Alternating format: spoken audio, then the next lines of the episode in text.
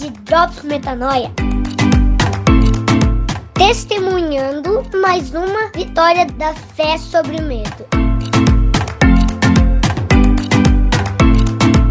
Fala galera, graça e paz, Rodrigo Maciel por aqui e este é o nono episódio do Drops Metanoia. O nosso objetivo por aqui, você já sabe, é combater um pensamento tóxico que repetidas vezes pode se tornar uma fortaleza na nossa mente. Nós referenciamos esse programa do Metanoia num texto de 2 Coríntios 10, de 4 a 5, que diz que nós não lutamos com armas humanas, muito pelo contrário, armas poderosas em Deus para destruir as fortalezas, essas fortalezas que podem surgir na sua mente. A gente destrói os argumentos que têm pretensão de se levantar contra o conhecimento de Deus e leva cativo, a gente tenta levar cativo todo esse pensamento e obediente a Cristo. Nós vamos fazer isso aqui hoje de novo com mais um pensamento tóxico. Esse pensamento tóxico, essa mentira que nós queremos combater hoje é Deus quer me usar. Esse pensamento tem outras variações.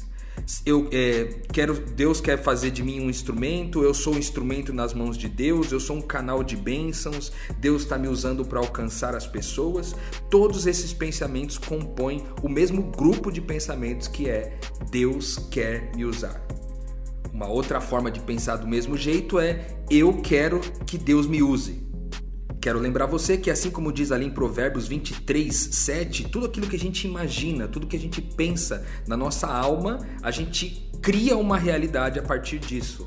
Assim as coisas se tornam, a partir do que a gente pensa e a partir daquilo que a gente imagina na nossa alma. Então talvez você esteja criando uma realidade baseada nesse pensamento de que Deus quer te usar. E eu quero te ajudar hoje aqui trazendo alguns drops para você combater esse pensamento tóxico. Por que, que a gente diz que esse pensamento é tóxico? Rodrigo, mas a gente fala isso o tempo todo. Tem músicas gravadas sobre isso, tem situações da vida da gente onde a gente fala: Nossa, eu fui usado por Deus naquele dia. Nossa, Rodrigo, como você é um homem usado por Deus. E isso muitas vezes nos confunde em relação a quem Deus é, propriamente dito. Diferente de outros pensamentos tóxicos que nós trouxemos por aqui, esse especificamente, ele é um pensamento que carrega uma, uma manipulação, uma aparente verdade, mas que no fundo traz profundamente uma mentira que foi contada pelo inimigo das nossas almas ao longo de muitos anos, às vezes até nos nossos ambientes de comunidade, de igreja, nos nossos pequenos grupos, nas nossas células. Essa mentira é contada por quê? Porque a gente aprendeu a ter um pensamento utilitário nesse mundo. No mundo que a gente vive, as pessoas em geral são tratadas como coisas. Então você não somente é, usa as pessoas a seu benefício próprio, como muitas vezes você acha que Deus está fazendo a mesma coisa. Você sabia que não há registros na Bíblia de que Deus tenha usado uma pessoa? Essa palavra Deus usou, ela não existe. Deus usou Sansão, Deus usou Davi, Deus usou Salomão. Não existe Deus usou na Bíblia a verdade sobre Deus não é que ele nos usa, mas que ele é em nós e a gente vai construir isso juntos. Primeiro, a dificuldade da gente compreender isso é, ali na segunda carta de Paulo aos Coríntios, versículo 4, 4, ele diz que o inimigo das nossas almas ele cegou o nosso entendimento em relação ao Evangelho. Os nossos olhos estão fechados para aquilo que de fato é verdade. Então, o que a gente vê do mundo, a gente projeta para Deus, porque os nossos olhos não são capazes, muitas vezes, de ver Deus como ele realmente é no invisível, porque Deus é espírito e só pode ser compreendido espiritualmente. Você é um filho de Deus. A Bíblia diz que nós somos filhos de Deus. Você é filho de Deus. Romanos 8,15 vai dizer que a gente não recebeu um espírito que nos escravize, mas que nos liberta para ser filhos, da qual a gente clama Abba Pai, que significa papaizinho. Você que acompanha Metanoia há bastante tempo aqui sabe o quanto a gente fala de identidade. Eu quero te fazer uma pergunta. Você chegaria para um filho seu? Talvez você tenha filho, talvez não tenha, mas se um dia você tivesse o filho, você que não tem, ou para você que tem filho, você chegaria para ele e diria assim: ó, mal posso esperar você crescer para poder te usar. Você diria isso pro seu filho? Se nós não vemos sentido nisso nas nossas relações humanas, como que a gente consegue ver esse sentido em Deus? Uma vez eu fiz essa pergunta para uma pessoa e ela disse assim: "Não, mas eu acho que não tem problema de Deus me usar porque Deus me ama". Mas olha o que está por trás disso daí. Quando eu penso que Deus pode me usar porque Ele me ama, eu também projeto essa mesma relação nas outras pessoas que caminham comigo, que convivem comigo, em cônjuges, em filhos, em pais, e abro um, um precedente gigantesco para relacionamentos tóxicos. Por quê? Ah, meu marido pode me usar porque ele me ama. Ah, a minha, minha mãe pode me usar porque ela me ama. Ah, meu filho pode me usar porque ele me ama. E nisso você vai entrando em relacionamentos cada vez mais tóxicos e abusivos porque você abriu o precedente para as pessoas te usarem e não para as pessoas te amarem. Deus ama você, ele não usa você. E Deus ama o mundo através de você e com você. E a gente vê isso é, em 2 Pedro, ali 1,4, quando, quando Pedro está dizendo que nós somos participantes da natureza divina. Nós participamos de quem Deus é. Paulo também fala isso lá em Efésios 2, de 15 a 16, que ele diz que, que, que Deus ele rompeu com esse muro de inimizade e fez de, de dois um. Ele fez de Deus e do homem um, uma única pessoa. Então Deus não usa você, Deus é um com você. E aí talvez você esteja dizendo assim, ah, Rodrigo, mas eu sou pecador, eu, eu não sou uma pessoa assim religiosa, eu não sou uma pessoa que vai à igreja sempre, eu não sou uma pessoa que lê a Bíblia sempre. Então como que Deus pode ser uma pessoa comigo, né? E ali é, em Colossenses, né, no capítulo 3, versículo 11, ele vai dizer que não que é, não há diferença entre pessoas que são religiosas e não religiosas, né? Ele usa o termo circunciso e incircunciso entre grego e judeu, não há diferença entre religioso e não religioso, entre escravo e livre.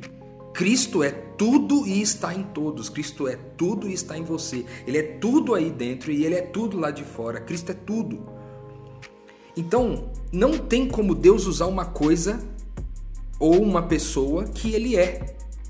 Deus é, ele não pode usar porque ele é e tudo subsiste nele.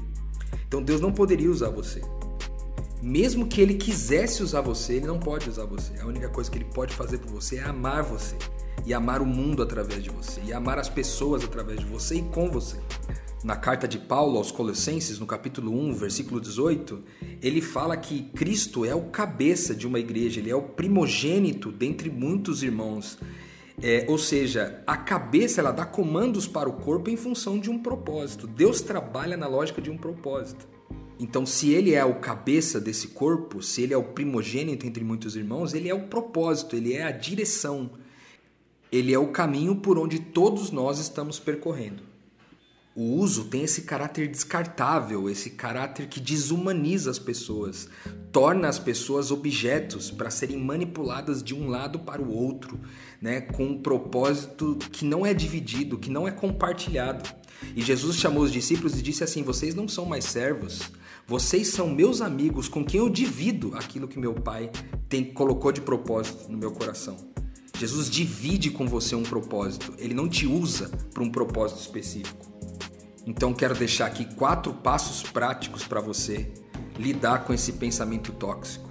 O primeiro é não multiplique essa mentira seja através de músicas, através de frases, de conversas nas suas células, nos seus PGs, na igreja, na comunidade. Não multiplique essa mentira, porque Deus não usa ninguém, Deus ama as pessoas e Ele é um com elas.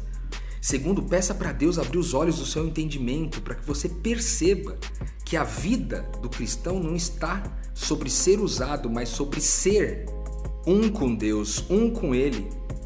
É, o terceiro, a terceira dica é para que você viva Cristo e não mais você. Como que se dá isso na prática, Rodrigo? Como que eu posso viver o Cristo e não mais eu? Em todas as suas relações, em todos os seus contatos com as pessoas, se aproxime delas como Cristo. É, abrace elas com, como se fosse Cristo abraçando. Como é que Cristo abraça diferente do jeito que você abraça? Como que Cristo olha diferente do jeito que você olha? Como que Cristo fala diferente do jeito que você fala? Ser, quando Paulo fala assim, não sou mais eu quem vive, mas é Cristo quem vive em mim, é porque ele, ele entendeu que agora os dois são um. É uma única coisa. No qual Cristo prevalece, Cristo agora é tudo em mim. Como a gente leu no texto juntos aqui, Ele é tudo em todos nós. E lembra sempre que Ele é quem dá a capacidade de fazer isso, como diz lá Paulo em 2 Coríntios 3,5. Tem uma música que ficou emblemática nessa questão de Deus me usa. É uma música muito conhecida e eu quero propor uma ressignificação dessa música para você, para a gente terminar o episódio de hoje. Lembra aquela música? Usa-me como um farol que brilha à noite. Lembra dessa música? A gente vai ressignificar ela um pouquinho agora. Ser você como um farol que brilha à noite, como Ponte sobre as águas, como abrigo no deserto, como flecha que acerta o alvo. Eu quero ser o Cristo da maneira que te agrade em qualquer hora e em qualquer lugar. Eis aqui a minha vida, seja um em mim, seja em mim, seja em mim. Dorme com esse barulho. Deus nunca te usou, ele não te usa e ele nunca vai te usar. Deus é em você, Deus é um com você, Deus é através de você e apesar de você.